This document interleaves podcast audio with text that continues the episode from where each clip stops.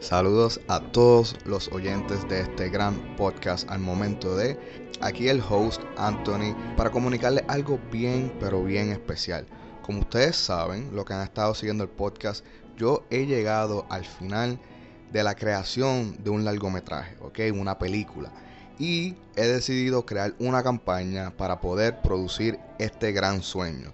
Solo lo único que les voy a pedir a ustedes es algo bien fácil en la parte de abajo del podcast, o sea, en la descripción del episodio, está el enlace para que ustedes vean la campaña sobre lo que va a ser este gran filme.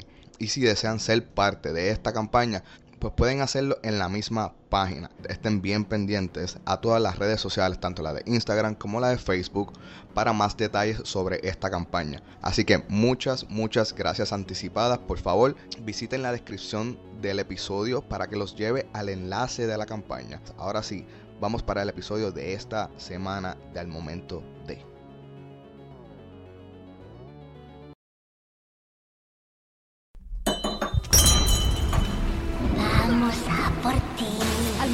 Los hechos. Se titula Mortorum de Monto, el libro de los muertos. Está aquí mismo. Estoy casa, se mueran entonces. Son una injusticia, porque yo no maté a mi esposa, Kyle.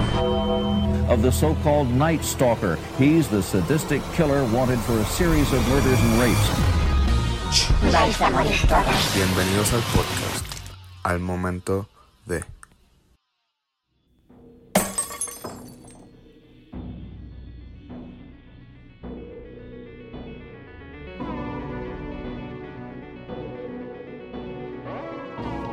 Saludos, saludos y bienvenidos a un nuevo episodio de Al Momento de Podcast. He regresado de mi hiato donde me encontraba. Eh, disculpa a todas las personas que las últimas dos semanas vinieron a buscar episodios. Lamentablemente no había un episodio nuevo. Como les había dicho hace, qué sé yo, 10 episodios atrás tal vez iban a haber semanas donde no iba a poder grabar podcast porque pues me iba a encontrar un poco ajorado con cositas que estoy haciendo fuera del podcast. Eh, me he encontrado también colaborando con otras personas en unos procesos creativos para tener algún tipo de intercambio y ayuda en lo que van a ser mis proyectos. So, eso es bien normal como que colaborar por algún tipo de intercambio, ¿verdad? So, me he encontrado haciendo eso, haciendo dos, los proyectos que tengo eh, en mi horizonte, ¿verdad? Para ver si los puedo comenzar a, filmar antes que se acabe el año. y eso, mi trabajo regular, colaborando con otras personas, me ha consumido tiempo y yo no les quiero dar a ustedes un episodio porquería que a ustedes no les vaya a gustar. A veces, pues como dije, van a haber semanas donde no voy a poder darle un episodio y pues estas fueron semanas que se vieron afectadas por eso. Pero estamos de vuelta, estamos de vuelta y a mí me encanta esto, me encanta hacer esto, so yo no, no veo una razón por la cual terminar de hacer esto. Hoy, lamentablemente, tengo un episodio eh, que es muy corto, pero se van a enterar por qué es corto, pero es muy, muy desagradable. Ok, so aguántense porque hoy voy a darle un episodio certificado horroroso. So, estómago vacío eh, y mucha, mucha tolerancia a través de este episodio. Este episodio fue sugerido a mí a través de las redes, o esto es otro episodio que pues ustedes me pidieron. Como dije, este, este, este año quería hacer episodios que ustedes me pidieran. Como es un poquito corto este episodio, eh, pues decidí también añadirle unas reseñas. Eh, porque pues no estuve haciendo podcast, pero sí estuve viendo lo que había allá afuera. Primero quiero decir que Game of Thrones me tiene en un estado a punto de colapsar. Eh, yo no sé si mi corazón aguante otro episodio como el episodio 3 de verdad que demasiadas muchas emociones. Las personas fanáticas de la serie saben de lo que estoy hablando. Wow, wow. ¿sabes? Yo hablo con varios de ustedes que me escriben. Wow, qué clase de episodio 3 de esta última eh, temporada de la serie. Increíble. el storytelling estuvo perfecto. Eh, vamos a ver qué nos esperan estos últimos poquitos episodios que nos quedan, pero hasta ahora la serie va sumamente increíble. Paso de Game of Thrones a otra serie que estaba viendo que ya terminé y se llama The Act. The Act es una serie que los va a dejar eh, anonadados, de verdad. Es una super, super serie que se las recomiendo a todo el mundo. Se la he recomendado ya a varios de ustedes, pero ahora públicamente se las recomiendo a todos. Véanla. Hay un podcast de ella que así fue como yo conocí esa historia a través de un podcast y eh, sé que hay un podcast dedicado a ella completa. Yo lo escuché en otro podcast donde solamente le dedicaron un episodio, pero de verdad la serie está súper, súper bien contada, súper bien producida. No solamente la serie, este, una de ustedes oyentes queríamos que yo digo que hablo mucho con ella de las series que estamos viendo, me recomendó el maldito documental. Ok, el documental está en HBO. Eh, cuando yo vi el documental, eh, que estoy viendo la serie, uno le toma mucho más cariño al trabajo que se le brindó a, a la serie, porque es perfectamente eh, elaborada, ¿sabes? Todo, todo. Una vez tú ves el documental y tú ves la serie, primero, perdón, Patricia Arquette es una súper, súper actriz. Con razón se llevó el Oscar hace dos años. Eh, por esta actuación se merece cualquier nominación que haya allá fuera para la serie porque es excelente actriz. Interpretó este papel de verdad que con, con una pasión increíble. Eh, la chica que hace de, de Gypsy, esa nena yo la había visto en, El Conjuro, en la primera parte. Eh, diablo, esa nena, ay Dios mío, es de verdad, es un prospecto bien, bien grande en lo que va a ser el, el cine o la serie, cualquier tipo de medios que esa nena se dedique, de verdad. Es tremenda serie, la consideré un poquito corta, pero con todo eso está muy, muy, muy bien, extrema- extremadamente bien narrada y me encantó, de verdad, la, la recomiendo, está en Hulu, eh, está, está cabrona, de verdad, tienen que verla. Hay documentales, como mencioné, hay podcasts allá afuera de esta, de esta, de este caso. Un caso que no me veo haciendo eh, próximamente porque pues está muy fresco. Es como este, el caso de Bondi, está en todos lados últimamente. So, no me veo haciéndolo mucho, pero sí quisiera hacer algunos casos de Munchausen by proxy, que es la condición de la que sufría la madre de ella. Y de eso sí hay un montón, mucho, bueno, no mucho más terribles, pero eh, sí, sí, bien terribles, al igual que el de, el de esta familia. Eh, so, hablando de Bondi, la película de Ted Bondi que llegó a Netflix, eh, a diablo, también está súper, súper bien narrada, está bien contada esa historia. Me encantó Zac Efron. Yo creo que desde que lo vi dije, wow. Dudé cuando, cuando notificaron que Zac Efron iba a interpretar a Bondi, dudé. Pues Zac Efron no es un gran actor eh, fuera de lo que es eh, la comedia.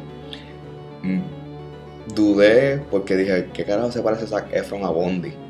Eh, pero cuando empecé a ver las fotos de él, dije, anda, para el carajo, de verdad, sí hay una semejanza. Eh, cuando vi la película, lo primero que dije es, Zac Efron no tiene los dientes así.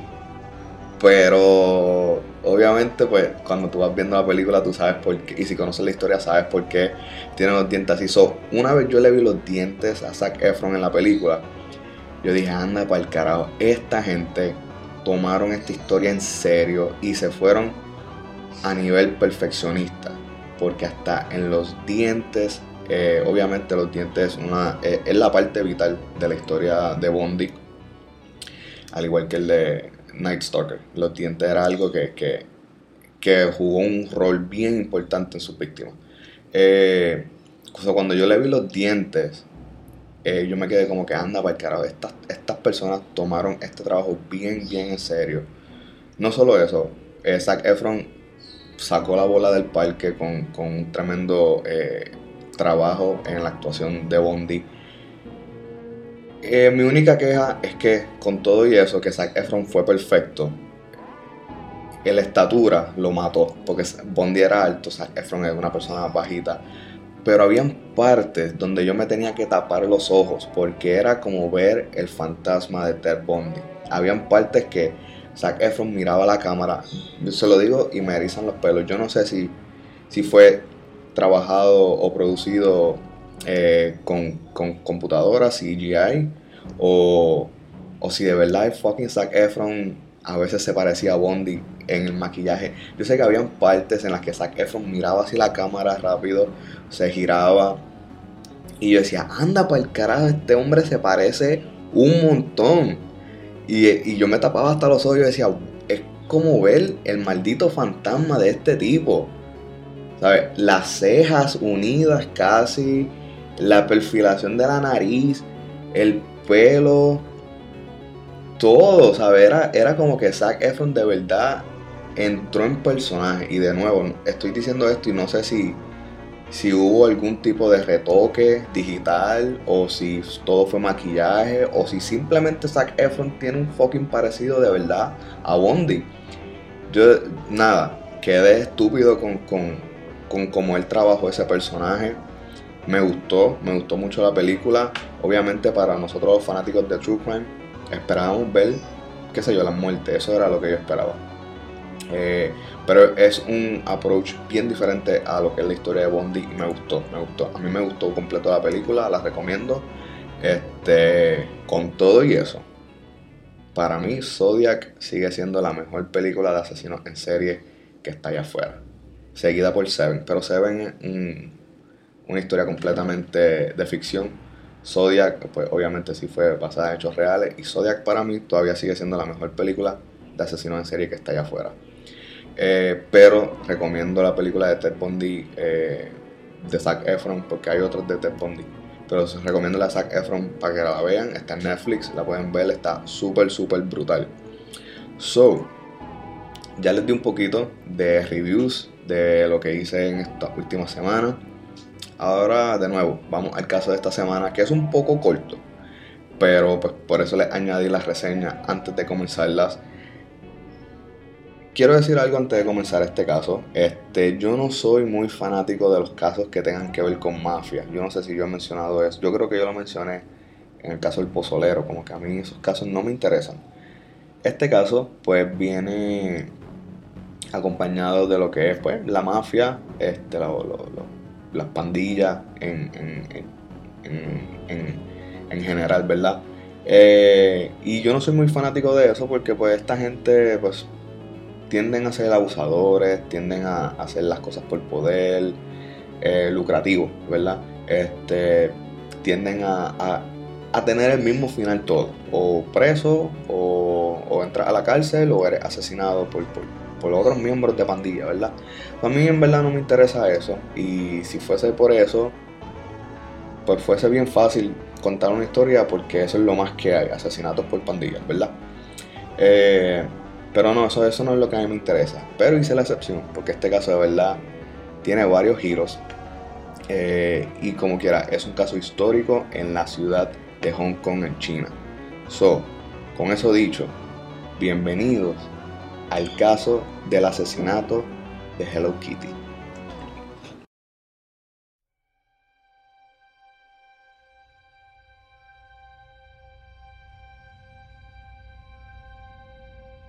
So, como bien escucharon, el asesinato de Hello Kitty. La muñequita, la gatita que no tiene sonrisa, ¿verdad? No tiene expresión en la boca porque no tiene boca.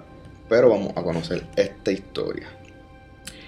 En el año 1999, al final de un milenio donde la gente tenía muchas especulaciones para el año 2000.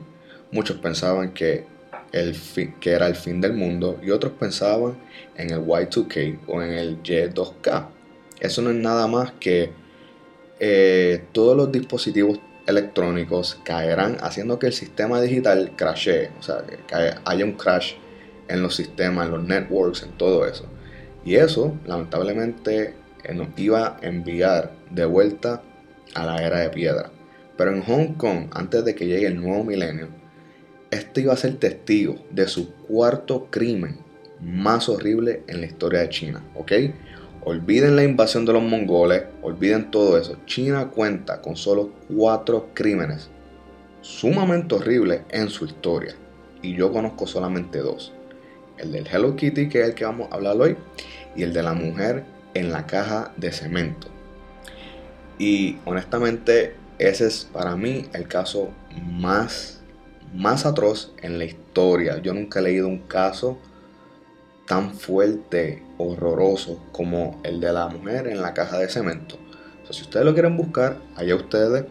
Eh, solamente les advierto que lo lean con un estómago vacío y que estén listos para llorar al final de ese caso. Ok, pero vamos al caso de nosotros. Una joven llamada Fan Man Yi, poco difícil, ¿verdad? Estamos en China, no se les olvide. Desde muy temprana edad, esta fue abandonada por sus padres y lamentablemente esta joven vivió en las calles de Hong Kong desde muy temprana edad. Esta aprendió a sobrevivir en estas calles y a los 16 años era parte de una ganga de maleantes chinos. Como que eventualmente la joven Fan Man terminó en la prostitución como medio para generar dinero. La pandilla a la cual ella pertenecía, la pandilla a la cual pertenecía Fan Man, era dirigida por un hombre conocido como Chan. Esto es como sacado de una película, ¿verdad? Chan corría la ganga, también corría la prostitución, corría las discotecas, eh, o sea, él era el pimp, ¿verdad? El, que corría todo lo que tuviera que ver con la prostitución en la ciudad, en esta parte de la ciudad de Hong Kong. Fan Man había eh, pensado o había tratado de dejar su trabajo en la prostitución en las calles de Hong Kong y se transfirió a trabajar a las discotecas. Algo que a Chan no le gustó porque la entrada de dinero iba a ser menos. Pero Fan Map estaba buscando un cambio en su vida. Para ella era preferible las discotecas que la prostitución, ya que obviamente ella no estaba expuesta a enfermedades de transmisión sexual, a estar sola con hombres que pudieran maltratarla o cualquier tipo de accidente violento para ella. So, muchas veces FanMap fue amenazada por afiliados a la ganga que operaba Chan. Esta fue agredida varias veces para que regresara a su trabajo, porque ante los ojos de Chan, FanMap seguía siendo parte de su propiedad. Pero ambas personas, FanMap y Chan, llegaron a un acuerdo. Chan terminó proponiéndole la salida completa de la prostitución y que continuara trabajando como anfitriona en sus discotecas eh, con la condición de que FanMap fuera una facilitadora a la hora de tener sexo. No su novia, simplemente estos iban a ser eh, fuck buddies, ¿verdad? Iban a hacer de todo y FanMap y FanMap aceptó porque estaba fuera de peligro. Estaba fuera de la prostitución y simplemente iba a meter mano con el líder de la pandilla. So, era como que algo, una victoria para ella, era como que una victoria. Aquí es donde esta historia comienza a tener diferentes variables.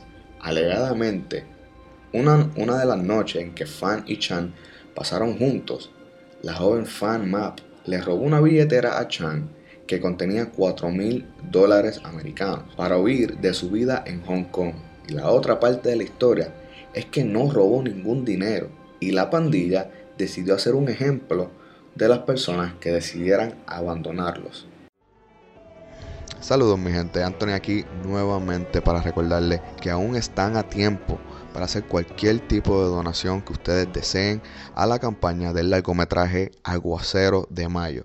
Simplemente visita cualquiera de las páginas de Instagram o Facebook y ahí vas a encontrar el enlace que te va a llevar directamente a la página web donde la campaña se está llevando a cabo. Conviértete en donante de esta campaña hoy. Cualquier tipo de donación que ustedes puedan aportar va a ser más que agradecida y valiosa.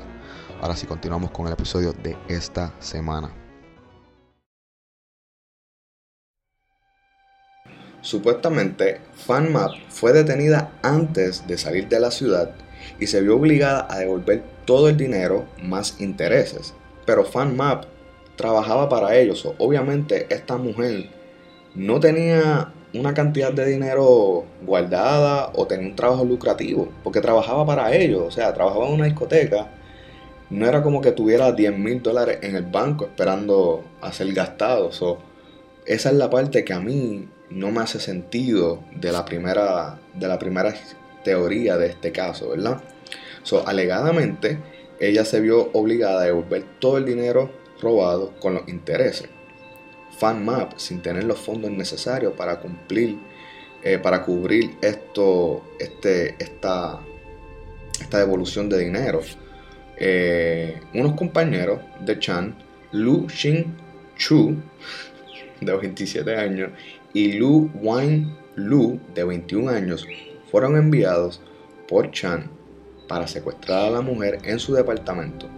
Y aquí mi gente es donde vamos a la parte cruel de este episodio. Y todo lo que narraré tomó un periodo de un mes en llevarse a cabo. El plan original consistía de mantenerla cautiva hasta que saldara la deuda, según Chan. Pero para los secuestradores, este, esta idea nunca comenzó así.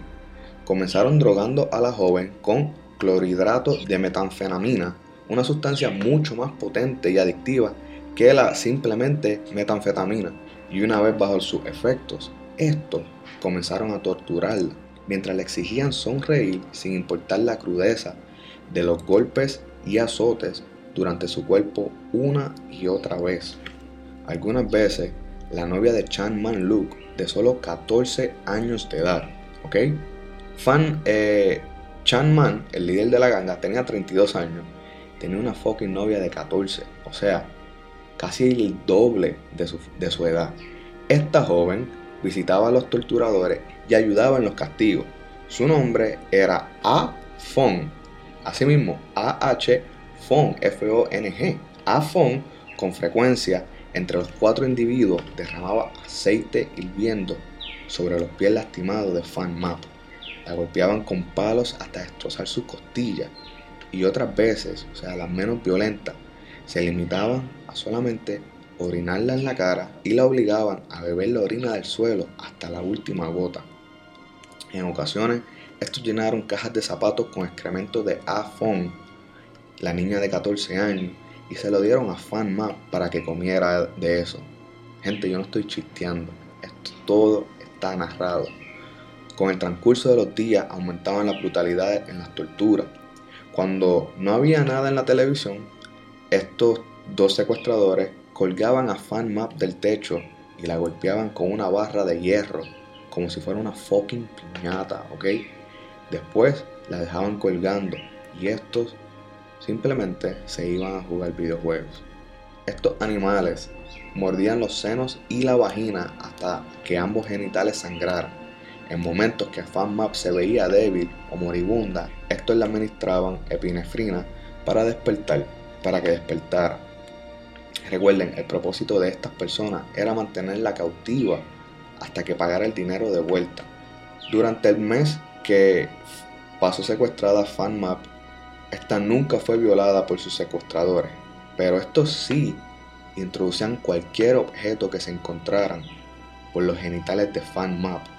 Otra cosa es que durante este mes, Fan Map nunca tuvo una comida decente y nunca bebió un vaso de agua. Esta mujer comía cualquiera de las sobras que esta gente le diera y casi siempre lo único que esta mujer podía beber era orina humana. Una mañana simplemente la mujer no despertó. No se sabe si fue por una sobredosis de droga, falta de alimentación, simplemente su cuerpo no soportó más el estado de abuso. A Fan, la niña de 14 años, la novia oficial de Chan, fue la que encontró el cadáver. Los demás secuestradores depositaron el cuerpo en una tina y comenzaron a desmembrarlo. Chan tomó un serrucho y le cortó la cabeza al cuerpo sin vida de Fan Map. Los otros dos sujetos envolvieron los restos con papel de periódico y lo guardaron en el refrigerador. Pero mi gente, como todos nuestros episodios, esto siempre se pone peor. El final de Fan Man Yi ni siquiera estaba cerca. Lu Ching Chu, el de 27 años, el mayor, decidió cocinar la cabeza. El tipo le hirvió hasta que la piel y los músculos faciales se desaparecieron, se desprendieron, se desprendieron del cráneo y solo quedó una calavera perfectamente limpia y con un solo diente sujeto a ella. Uno. ¿Cuántos nosotros tenemos? 32, yo creo, algo así. Un solo diente. Imagínense todos los golpes y las torturas que esta mujer pasó para que solamente quedara un diente en su boca. ¿Ok? Chanman Luke tuvo la perturbadora idea de ocultar el cráneo de Fan Map dentro de un peluche de la gatita de Hello Kitty para evitar cualquier tipo de sospecha. El resto del cadáver terminó como banquete para los perros eh, realengos de la calle, perros satos, eh, y sopa caliente para los vagabundos. Nadie notó nada extraño. O sea, esto es una mujer que lamentablemente vivía en las calles. Eh, una mujer que no tenía familia. Al irse desaparecida, ¿quién la iba a extrañar? ¿Quién iba a sospechar que faltaba alguien? Lamentablemente nadie. Por eso es que durante los 70 y los 80, las mujeres que practicaban prostitución eran un blanco para tantos asesinos en serie en Norteamérica, porque eran personas que nadie iba a extrañar porque la, la gran mayoría no tenían familia, la gran mayoría vivían en las calles. Eso era un blanco para muchos asesinos en serie en los 70 y en los, en los 60, 70, 80. ¿sabes? En esa, esos años las cifras de las muertes en las prostitutas eran bien altas. Lamentablemente, ese fue el final de Fan Map G, una joven que nunca tuvo una oportunidad en su vida para llevar, llevar una vida normal, llevar una vida fuera de ese ambiente. Los días de la tortura parecían haber quedado atrás. Los, cuatro sujetos se incorporaron de nuevo a sus actividades y la menor volvió a su rutina diaria. Sin embargo, el corazón humano es delatador por fucking naturaleza. Y a A. Fong no soportar el remordimiento, esta comenzó a tener pesadillas que la acechaban todas las noches. Ahora la torturada era ella. Y yo me quiero imaginar a Fan Map como que así en espíritu flotante, jodiendo a estos cabrones todas las noches. Así que un caso que comenzó con mafia, con secuestros y torturas medievales, ahora le añadimos el elemento de sobrenatural, de, acechamientos sobrenaturales. Afon cuenta que Fan Map no la dejaba dormir en las noches y la imagen de Hello Kitty le aparecía en todos lados. Pero está en fucking China, ¿ok? La cuna de Hello Kitty, donde nació fucking Hello Kitty. Era, era normal ver una Hello Kitty. es como ir a fucking Carolina y escuchar reggaetón. Es, es fucking imposible ser de Carolina y no querer escuchar reggaetón. So, era imposible caminar en China y no ver a alguien con una camisa, con un bulto, con algo, con la muñeca de Hello Kitty. So, esa era, era esa fue la tortura que esta chamaquita de 14 años sufrió. Así que esta paranoia y las apariciones de Fan Map hicieron que la menor se dirigiera a la estación de la policía de Shan Sui, creo que lo dije bien, y confesó todo, comenzando diciendo, hay un espíritu acechándome.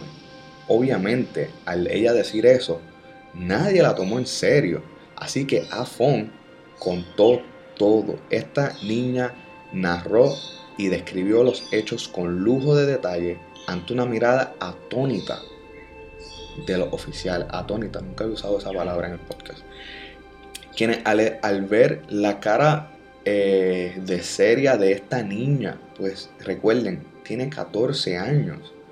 Eh, y era imposible que esta niña se inventara todo esto. Estos oficiales no dudaron en hacerle caso a la niña e ir directamente al departamento donde ella dijo que todo esto se llevó a cabo. Cuando acudieron al departamento, estos lo único que hallaron fueron dientes tirados en el piso, algunas vísceras en el refrigerador y la enorme muñeca de Hello Kitty, que dentro de ella tenía la calavera de Fan Man Yi. Afon, a pesar de tener 14 años, no era tan estúpida. Esta nena eh, testificó en corte en contra de los tres individuos a cambio de inmunidad absoluta de cualquier tipo de represalia legal en su contra. El juicio duró seis semanas y estas tres escorias humanas fueron encontradas culpables, pero no de ningún tipo de asesinato, sino por negligencia, o sea, homicidio involuntario, lo que en inglés se le conoce como manslaughter. Esto es como si tú como si hubiese un accidente eh, en esta muerte, como si FanMap estuviera bajo su cuidado y, murió. Son los tres hombres recibieron... es como si tú estuvieras cuidando un menor, ¿verdad? Y el menor se ahoga en la piscina. Tú no tuviste un carajo que ver en esa muerte porque él fue un accidente.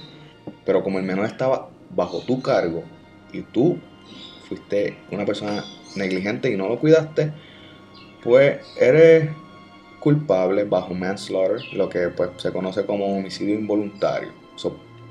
eso no fue lo que pasó aquí. Esta gente, obviamente, por encima de cualquier duda absoluta, torturaron a esta mujer hasta su muerte. Pero, de nuevo, las leyes en cada país son diferentes, honestamente. Eso no, no, no es algo que, que nosotros podemos controlar. Por eso les digo, si ustedes quieren leer el caso de la mujer en la caja de cemento, es un poco similar, pero mucho peor. Eh, y termina igual, ¿sabes? Las leyes a veces no es el outcome o el, el, el resultado que nosotros queremos, ¿verdad? So, estas tres personas recibieron vida en prisión, por, fueron sentenciados a vida en prisión y el fiscal a cargo de este caso dijo, y cito, Nunca en Hong Kong, en los últimos años, un tribunal ha oído hablar de tanta crueldad, depravación, insensibilidad, brutalidad, violencia y crueldad. Final de la cita. Una psiquiatra que evaluó a estos hombres dijo que los, dijo que los despiadados eh, secuestradores nunca hablarán por su fidelidad a la ganga y por eso es una de las razones que nosotros no tenemos mucha información de este caso. Lo que tenemos es a base de lo narrado por A. Fong en el momento que ella fue a las autoridades y en el juicio. So, lo que sabemos de esto es cuando ella simplemente estuvo presente en esos momentos. Los momentos en que ella nunca estuvo presente. Nunca sabremos lo que en realidad sucedió.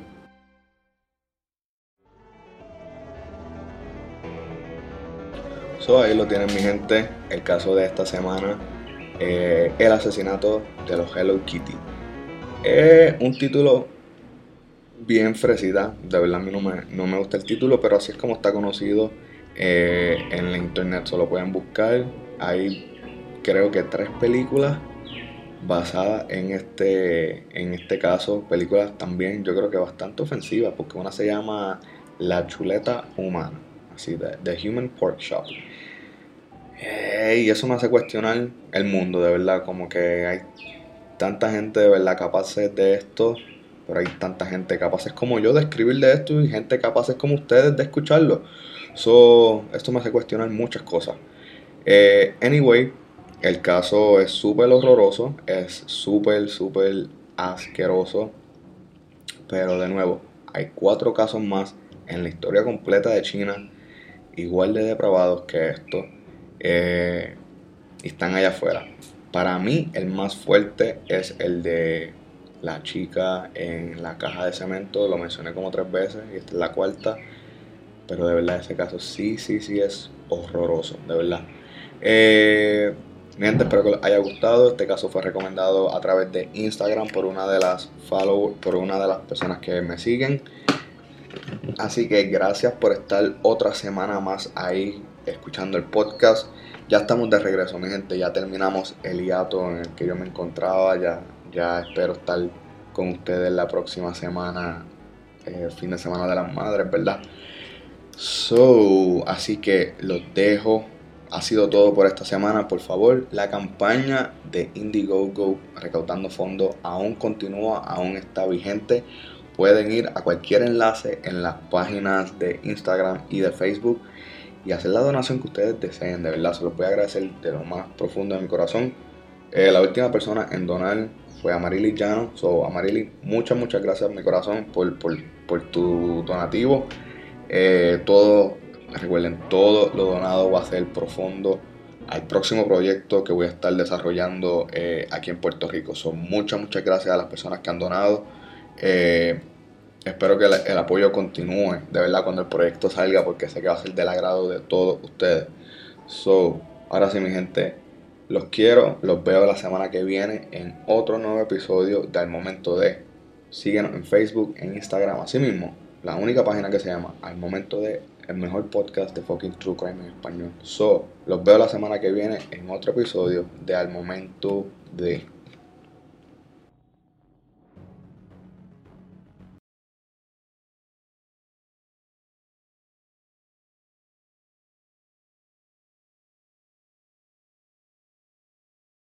Oliver, tengo que grabar.